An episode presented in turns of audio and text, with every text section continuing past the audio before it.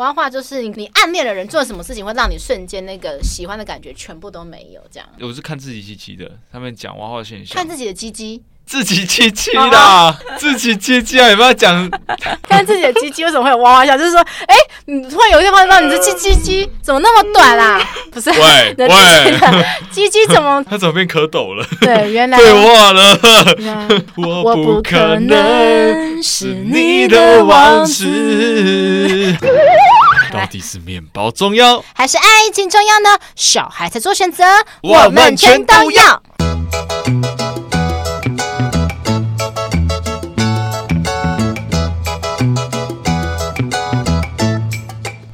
家好，欢迎来到节目《吃吃的爱》第四季第四集。我是立志要成为国民师姐的乐福，我是立志要成名国民师兄的庞德。今天要来谈论的是，命中已注定是我看不清你的花言巧语，把我推入陷阱。没有错，这首歌有没有唤起大家的回忆？嗯，就是小时候最夯的偶像剧嘛，《王子变青蛙》，你有没有看过？没有。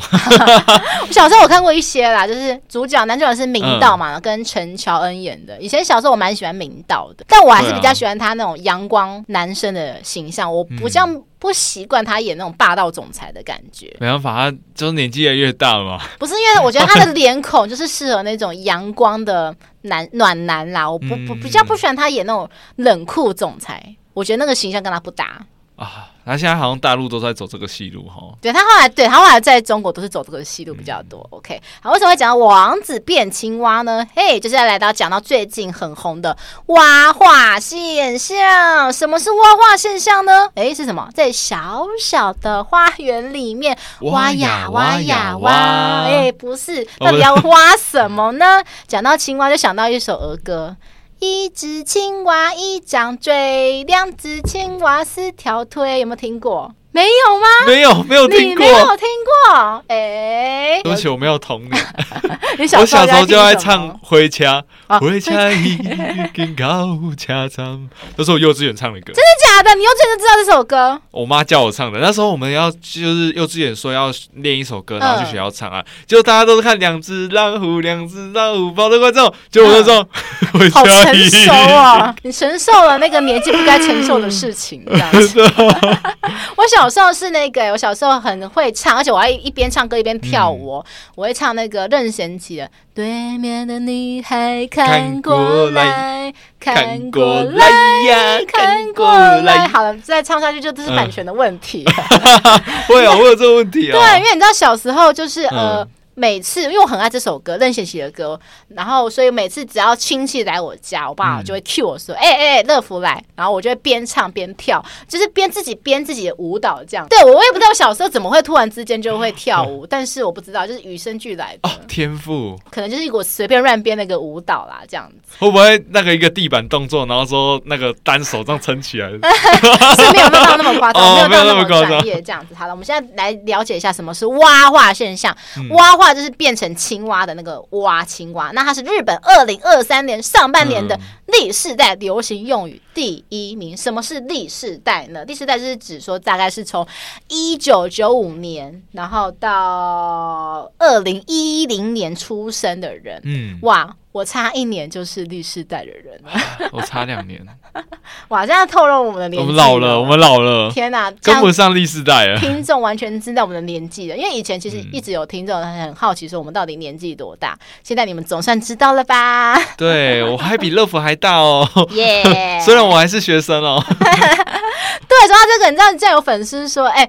你跟庞德年纪是差很多啊，就是因为他说庞德还在念书，我说不是，你是念什么夜校？夜间部，夜间部，对对对，东海大学法律系。哇哇，你这样公布这样这样好吗？就是不会啊，大家会不会去找你这样？可以来找我，可以来找我，来台中我带你去吃好吃的。好啦，其实呢，其实我们的庞德呢，我要给他取一个绰号，他就是我们的东海陈零九。陈零九，对，因为我其实有给周遭朋友看，他说，哎，其实长得还算蛮像的。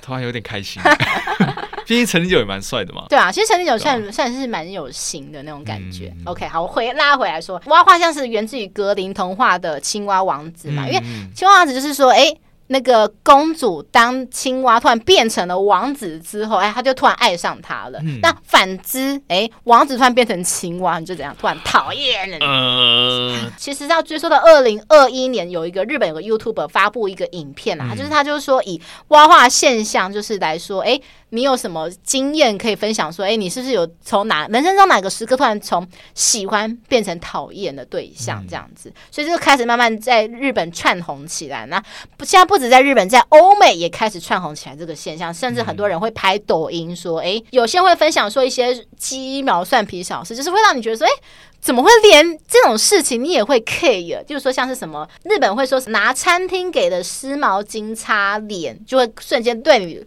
很厌恶，因为其实日本的湿毛巾是只能拿来擦手而已，你拿来擦脸，大家可能有些人会觉得说，你怎么会做这种事情啊？或者是说抖脚，男抖衰，女抖穷。以前小时候不是有这个说法吗？不是啊，男抖穷，女抖，女抖奶吗？还是女抖音？贝哥哥啊？什么意思？就是贱啊。贝哥哥哦，你抖见嘛哦，然后他搭地铁的时候，交通卡余额不足，就是觉得说，哎，怎么会有余额不足的情况？可是我就觉得说，这不是很正常的事情，而且忘记储值呗。对啊，我觉得这没有什么忘记啦。对啊，可是有些人会觉得说，你应该要实时的去 care 你的里面的金钱，才不会让你觉得说啊，怎么突然余额不足的窘境出生，或者说什么呃，电车拉手环的时候突然差点跌倒啊，这样子，他们也会觉得说，嗯，怎么会有一种形象的落差感？我觉得大部分来讲应该都觉得还好吧，可是有些人可能会觉得说非常 care 形象的问题。记得之前不是有新闻，就是、嗯、呃新婚夫妻出去旅游啊，因为挤牙膏的习惯，嗯、然后就离婚了。啊啊，这么这么突然、啊？你有印象吗？没有哎、欸，完全没。然后那时候出一个新闻，就是新婚出去旅行，而且因为挤牙膏的事情啊，双方就离婚了。然后那时候就是有拉出来讨论探讨说啊，现在年轻人呢、啊，就是觉得离婚是一种常态。嗯、虽然说每个人的观念想法不叫不一样吧。对。那其实日本的大学教授有指出说，外化现象其实普遍会发生在青少年身上会比较多。他说，因为其实青少年对于恋爱经验比较少，会普遍对感情有一种。完美粉红泡泡的形象，嗯、所以一旦那个粉红泡泡被戳破，就觉得嗯，就是对你来讲不再有喜欢的感觉。对，跟蛙化现象相对应的相反就是蛇化现象。还有蛇化现象，对对对，蛇化现象就是相对于蛙化现象，就是突然之间厌恶，他是觉得说，哎、欸，不管另一半做什么尴尬行为，觉得嗯，卡哇伊好可爱哟、嗯，就在我眼中就是情人眼里出西施的感觉了。那你庞德你觉得呢？就是当你暗恋的人。做了什么事情会让你突然哎、欸、瞬间喜欢的感觉全部都收起来，把我的感情全部收回来？哦，我以前没交过女朋友，那时候大一，嗯，呃，那时候我喜欢我们班一个女生，啊，女生真的很整，她有去整过型，她、嗯、有去整过形、哦，对，然后那时候刚到我们班的时候，她大我们一届，她是去国外留学回来。才来读大一，哦，对，然后她就是很这长太漂亮，就是大概就完美等级。那个时候还不流行完美这个词，那时候只有宅男女神，嗯、就是新西兰。那你班上应该很多人在追她吧？对，然后我突然之间对她完全没有感觉，就是有一次我她带我出去，嗯，就是说你去找朋友可不可以陪我？嗯，然后我就陪到她，就是把我晾在一边，一直在跟她其他女生聊天。啊、嗯，那一刻我就觉得，嗯，她可能不在乎我吧。我说我那时候就是突然之间对他一点好感都没有了。哦，那你瞬间蛮清醒的耶。但是我觉得我会有这样子的，就是这个也算是一种挖化现象吧。对，算是。对，就是因为之前我呃，就是小时候可能被女生霸凌嘛，就是被女生呃欺负过的时候，我会觉得说，当她不是很在乎我的时候，为什么我一定要去在乎她？哦，就是我过去的伤害，所以导致我对这样子的呃印象。只要当一个女生。我感觉他好不是很在乎我的时候，我会瞬间。觉得你开始会在意自己的啦，因为你以前可能都是无私奉献，就是可能只在乎对方，可能把自己的地位摆的比较低。对对对。我是我后来再想想，我每一任分手原因都跟这个有关系。当我觉得对方不再在乎我的时候，嗯、那一瞬间我就会没有感觉。娃娃女朋友，好吧，那乐福呢？嗯，必须讲，乐福以前是大学之前都没有交过男朋友嘛，嗯、所以我在大学之前，特别是高中的时候，会看了非常多外国的言情小说，当然会对于谈感情会觉得说哇，有个幻想，有个粉红泡泡。但是自从在交男朋友第一任之后，就会我就再也不看任何的言情小说，就觉得说嗯。真的是小说是小说，现实是现实。我终究是没有办法达到跟小说那种浪漫的情节，对，啊，对，就会有一种幻想破灭的感觉啦。嗯、那对方做什么事情，我会幻想全无。只有一个经验呢、欸，就是可能以前暗恋过一个男生，我觉得说，哎，他算是蛮有才华的，然后算是哎，觉得说也蛮聪明的。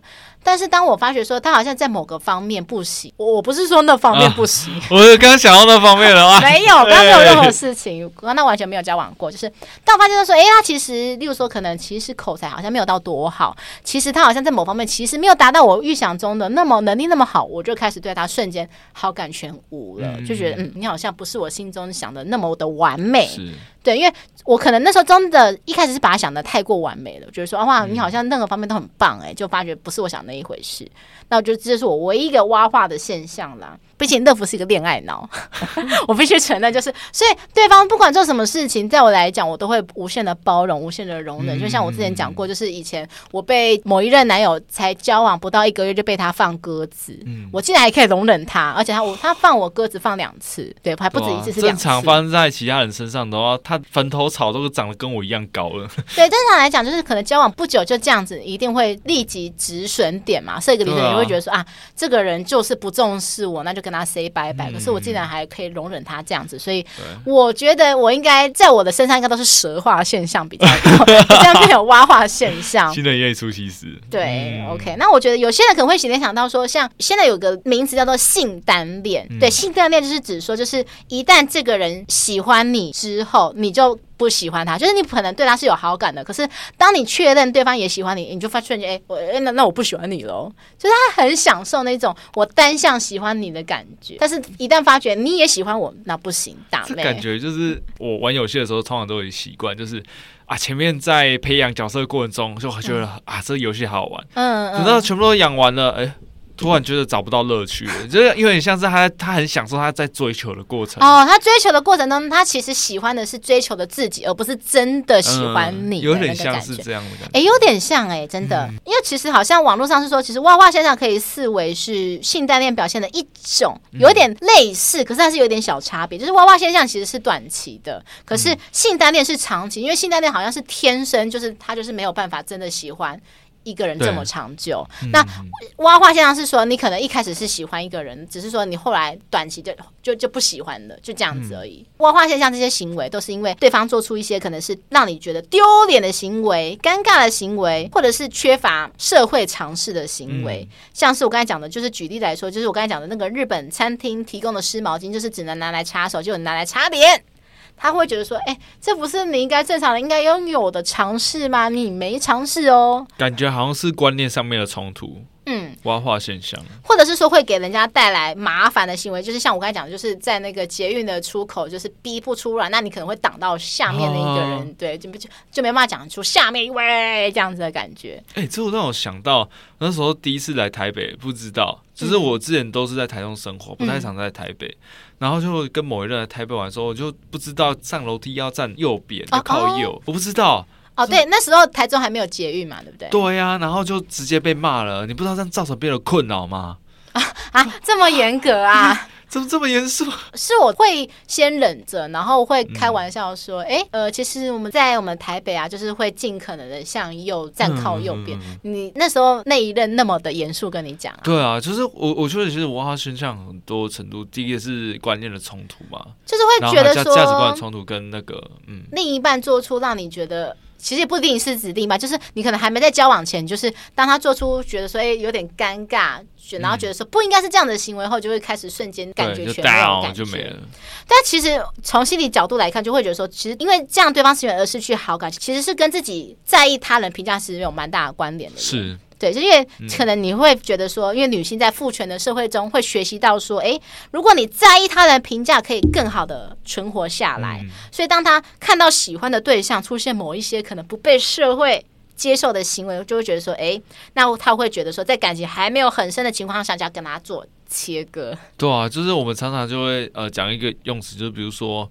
啊，你知道我那男男生朋友居然会在外面挖鼻屎，看这看着超下头的啦。哎、欸，你这样讲到我想到以前我看了一部韩剧，嗯、那这部韩剧就是他们之后会抛出一些幕后花絮，然后那个男主角啊，看我亲眼看到就是在幕后花絮，就是他边讲话，可能有时候男生会不自觉这样子抠一下鼻孔，可能不是这样子抠啦，他是这样子稍微挖。对，可是我，我知道我会就是这样稍微捏一下。可是那时候我小时候其实蛮震撼的，嗯、因为我会觉得说男偶像怎么可以在应该连这个。举动都不应该要有才对，我那时候很严格，啊、我就觉得好严格哦。对，我就觉得说男生这个行为觉得很奇怪。乐福，你真的好严格。我就觉得说你不能这个有这个行为都不行啊，所以我那时候就瞬间对那个男主角感觉全没有。粉丝减一，对，他不在乎我这个粉丝啊、嗯。对，你又不会掏钱。所以我刚才讲说，其实这个就是所谓的，就是社会把你压抑到极致，嗯、让你就是连。爱这个人都不敢爱啊，就是连是 没有。我突然想到一句话，就是连这个人大便都不敢吃啊，算什么男人？对啊，是男人就该看我的大便。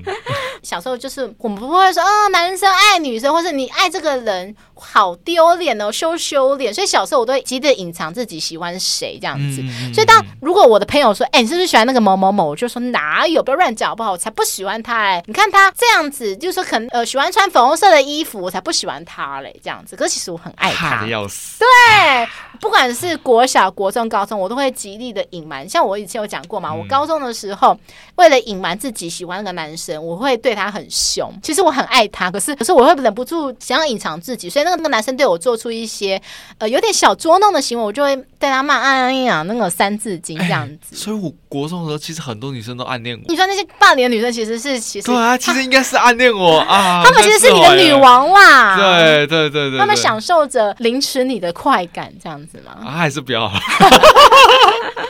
不是像乐福这种哦，哎，也有点像是说有一些呃，关于同性之间的爱情，他们有些可能会很 care，在这个社会上对他的评价，所以有些人到现在为止还是会习惯的去找一个烟雾弹，去找一个异性的来掩护自己喜欢同性的事实。就看过蛮多这种桥段的作品啊，嗯，好吧，我觉得我们今天好像能够讨论到蛙化现象的比较少哎，不过所以。听众可以来留言，就是说有没有关于说你曾经在某个 moment 看到某个瞬间，就瞬间那个痘痘啊，直接好感全无的现象？对啊，像比较常见的呃，就是看到男生挖鼻孔哦，挖鼻屎啊，嗯、要不然就是东抠抠西抠抠都叫啊。哎、欸，我之前还有看过一个那个日本就讲说，没办法接受说男生身上会掉毛，掉毛什么意思？就是比如说在他那个，就是跟他洗完澡，发现在浴缸都是他腋毛。哎，欸、不是，这太夸张了！到底哪个男生会洗澡完掉那么多腋毛？我不知道啊，但是他你确定那不是他的阴毛吗？他在修他的阴毛？没有没有没有，就是飘好几根。我觉得女生对于男生的挖花香可能比男生对女生挖花香更严重。不过我想起来一个，就是不知道女生会不会 care，有些男生会不小心鼻毛外露这件事情。我觉得女生很 care，我完全可以理解，因为我自己也很 care。哦，我觉得如果是交往过后，我就不太会 care 了啦。交往前如果说才刚开始第一次见，我就会觉得说奇怪，那你是不是没有在 care 你的外表？就是跟我出来，你没有在 care 你自己的外表，是不是你不重视我这样子？嗯，比如说像男生有胡渣这件事情，嗯，对啊，所以我觉得蛙化现象好像比较普遍出现在女生对男生的部分。男生对女生好像呃可以接受程度比较大，哎，真的也好像普遍是真的是这样子哎。那我觉得比较好奇的是啊，各位观众啊，有没有男生对女生物化现象？我们就是可以大家来分享看看。没错，对，我想问一件问题，嗯，男生或是女生，你会 care 另一半的胸部有胸毛吗？我指的是说，不是男生的那个那个中间胸，我只是乳头旁边的那个毛。哇，没有毛哦。对，感觉蛮有趣的 哦。我自己有，自己有，因为我自己，我看我有点自爆，我自己其实有的时候会出现，但是频率很少，就是可能有的时候一年当中可能会出现个一两次。那我必须得在呃，如果那时候是有男朋友阶段，我必须得在男友发现之前会，我会很紧张，会赶快把它拔掉。像我自己的话，还有一个很特别的地方就是。我这边不是有一颗痣吗？嗯，有一颗痣。这边这这边有一颗性感的痣。我是说萧敬腾痣。哦，他他有痣吗？啊，他有痣。他痣长在这边啊，我长在这里啊。比较远一点啊，差不多十公分。差不多，差不多。对啊，这颗痣很奇怪，它只要在压力大的时候，就会长出毛来。哦，哎，对，好像痣会比较容易长出毛。对，所以你是不是呃有痣？你这样子讲，我有印象，就是我其实左边的腋下有一个，从出生现在都有一个。不是，我意思是说你、那个，然后他其实有，他好像以前看过他长出毛过，但我会把它拔掉。嗯、对，我意思是说你是不是有痣，所以才会有时候会长出？不是哎、欸，就是女生在乳晕的那边会有时候会长出一根毛这样子。我就应该觉得很有趣，觉得尴尬、欸，我会超尴尬，我会赶快想办法，想在男生发现之前把它拔掉。对啊，对啊，对啊，所以就就像我这个这个也是啊，我都会把它拔掉。它会长很长，对，它会长很长，真的，我有点吓到。你现在思考一下，会长那个痣是不是最近那几天压力很大？我说压力大，那个痣就会长出来，那个痣上面就会长毛。我没有想过这个关联性诶，但也许我之后可以观察看看。嗯，我们来像我最近压力就有点大，就是在做 podcast 新企划新节目。呃，回去就赶快洗澡的时候先检查看看。好，不瞒大家说，我最近发现我的左边的胸部有长一根毛。可以发现哦，庞德居然说对了。对，就我觉得所有的听众，不管男生女生，你可以去回家可以看一下，就是你的胸部是不是在有压力的时候会突然长出毛来。我很好奇，那个毛是圈圈毛吗？圈圈毛什么意思？QQ 毛还是直的？它会有点弯一点点啦，但没有那种那么弯，这样没有像阴毛这么弯，没有像 QQ 毛那么可爱啊。好啦，为什么讲到这个这种 detail 事情呢？的，在下一段我们将会介绍跟今天主题相关联的美食。在介绍之前，请大家动动手指头订阅节目《吃吃的爱》。并且分享给为了爱情烦恼的朋友，跟不知道下一餐是什么的朋友。如果你喜欢我们的内容，希望大家可以抖内我们小小金额，请我们喝饮料、吃鸡排。如果抖内的金额超过三百九十九元，我们还会赠送节目专属的饮料杯替代。请大家多多支持我们，你的小小支持是我们创作的动力力啦！最后麻烦苹果的用户给我们五星好评，跟节目底下留言告诉我们，你有是否有相关联的蛙化现象呢？那我们今天跟主题相关联的美食是什么呢？嘿，青蛙下蛋，是就珍珠了。对，就是珍珠。为什么我不讲青蛙？因为我其实对于青蛙的印象，我就吃过三杯田鸡或是炸田鸡。可是你要我讲推荐什么好吃的，我真的推荐不出来。因为我真的吃这个料理的机会蛮少的。庞德，你是会吃田鸡的人吗？会，我敢吃，而且我小时候其每个礼拜都吃一只。哦，真的啊？真的，那个煮的煮的田鸡，是因为呃，你那时候住的地方比较乡下，所以身身体不好啊，所以是当中药炖田鸡。原来，因为我只知道前阵子不是很流行那个什么青蛙拉面吗？就是整个是黑色的这样子啊，太可怕了。但我我是敢吃炸的田鸡，现在我只敢吃炸的田鸡。我也只敢吃炸的，应该说配下下酒菜不错。呃，你要我吃整只的也行啦，就是可是我就会希望说尽尽量把它肢解开来，我会比较 OK。呃、不是上面摆一堆花，然后一只躺在那边炸好好的，然后还可以对你微笑这样子吗？真的可以吗？有一点难难下手。好了，我们来讲一下青蛙下蛋，也就是我们的珍珠啦。乐福要推荐两家有关珍珠的店，第一家叫做老牛豆花嫩鲜草，这家店它其实算是手摇杯店了，就是在板桥。还有新北的巴黎，甚至是桃园都，桃园有好几家分店。好，那我要推荐是什么？它的黑糖珍珠鲜奶哦，它是我全台喝过最好喝的黑糖，味道浓到一个爆炸点。后来我有发现到，为什么它的黑糖会这么的浓？所以它的珍珠是用整锅的那个电锅用黑糖熬煮，不断的熬煮一整天，所以它那个珍珠那个黑糖味道非常的入味，而且它的那个炖煮的非常的 Q 弹。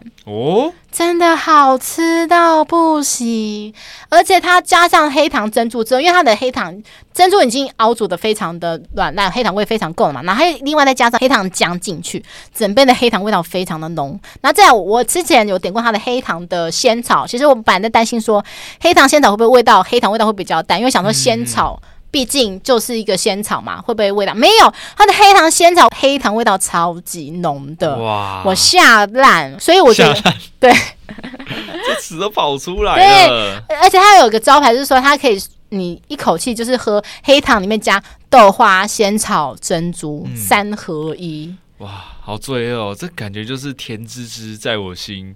口感也有嚼劲，还有仙草的清香。呃，所以你喝完一杯就可以非常的有饱足感，啊、有层次的一些那个味道。对，所以我蛮极力推荐。如果说你是喜欢黑糖味道浓的手摇杯的人的话，我极力推荐就是老牛豆花嫩鲜茶。嗯、好，第二家呢是出现在台南的手摇杯，叫做红太阳。你有喝过吗？庞德？没有。哎、欸，他最近这半年有一个非常夯的新产品——巨无霸珍珠奶茶，这么大哦，很大哦，这么大。我还以为是台中多多茶铺的那个皮蛋奶茶，它长得有点像皮蛋，就是长得跟皮蛋一样大，但它不，其实不是珍珠啦，其实不是粉圆，其实是仙草做成的这么大颗。哦哦。我有印象，我有印象，我知道，我知道，我知道。对，它上面放的好像六颗嘛，然后另外再加上那个熬煮过的那个珍珠，嗯、可能它那个珍珠比较像是那个鸦片粉圆的那个颜色，它没有到那么黑啦。然后再来就是它上面还有淋上那个。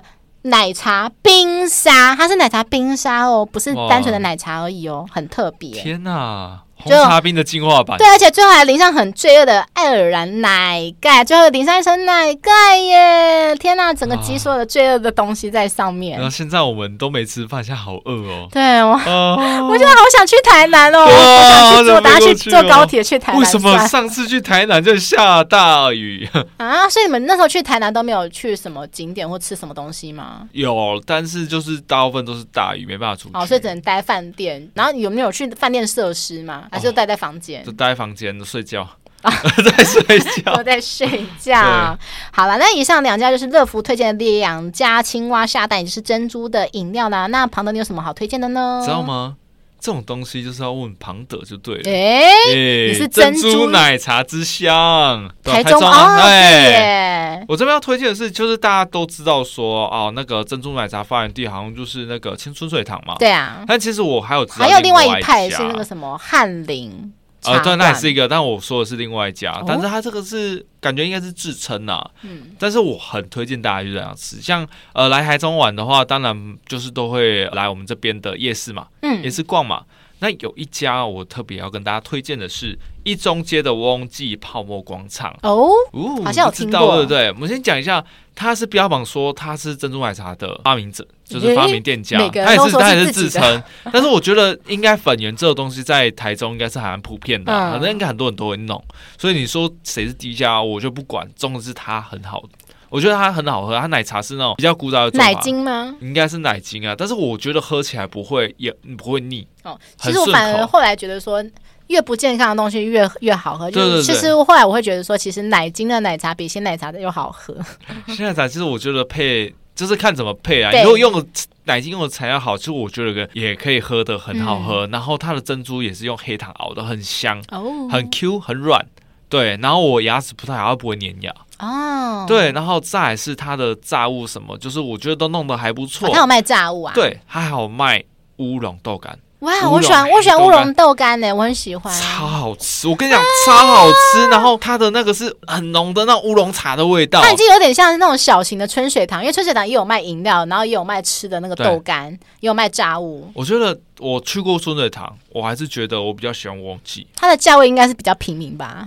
不是比较平民的问题，是春水糖，我不觉得东西不好吃。哦，我承认我自己也没有到那么的爱。我比较喜欢翁记，那不管是氛围还是它的口味什么之类的，我都觉得翁记比较好，尤其是它的乌龙豆干、麻辣乌龙豆干，天哪！哇真的一定要吃，听起来好想吃哦。对，乐芙也是个豆干专家。它的豆干，你一般黑豆干下去卤完之后，嗯、它的间隔是不是会很密？对啊。对，那你要卤的越久，它间隔缝隙就越大。嗯嗯它就那种缝隙超大，吃下去爆汁，完，满满整整的那种乌龙卤汁从你嘴巴爆开，再配上它的那个葱姜蒜，对，口爆超好吃，真我真的觉得完全推荐。那上次我我有一次去买的时候，人家外带了二十碗的乌龙豆干。哇！二十万，我没有跟你开玩笑。二十万，他那个去那边，你只要点乌龙豆干都要等。怎么听起来就是感觉乌龙都干比刚才的珍珠奶茶更吸引我了？呃，但是我觉得乌龙它的珍珠奶茶就是搭配这些都是配的。我觉得可以当成下午茶，很多那种公司行号的下午茶。没有，他是做宵夜场的，就是可以去谈事情。哦，对，谈事情太酷了吧？嗯，我就觉得这是一个很棒的地方。这是我推荐的第一间，第二间是这个这一间是连锁，就是珍珠丹哦。它的珍珠真的是我手摇饮里面喝过最好吃的。我目前遇吃过手摇、哦、喝过手摇饮里面，它的珍珠是最好的。这个我真的觉得要看店诶、欸，就是有些店煮的很棒，有些店就煮的对对对。嗯、啊，我说好喝的是那个文山，呃，台北文山区兴隆路，它在万方医院对面那一间真的很棒。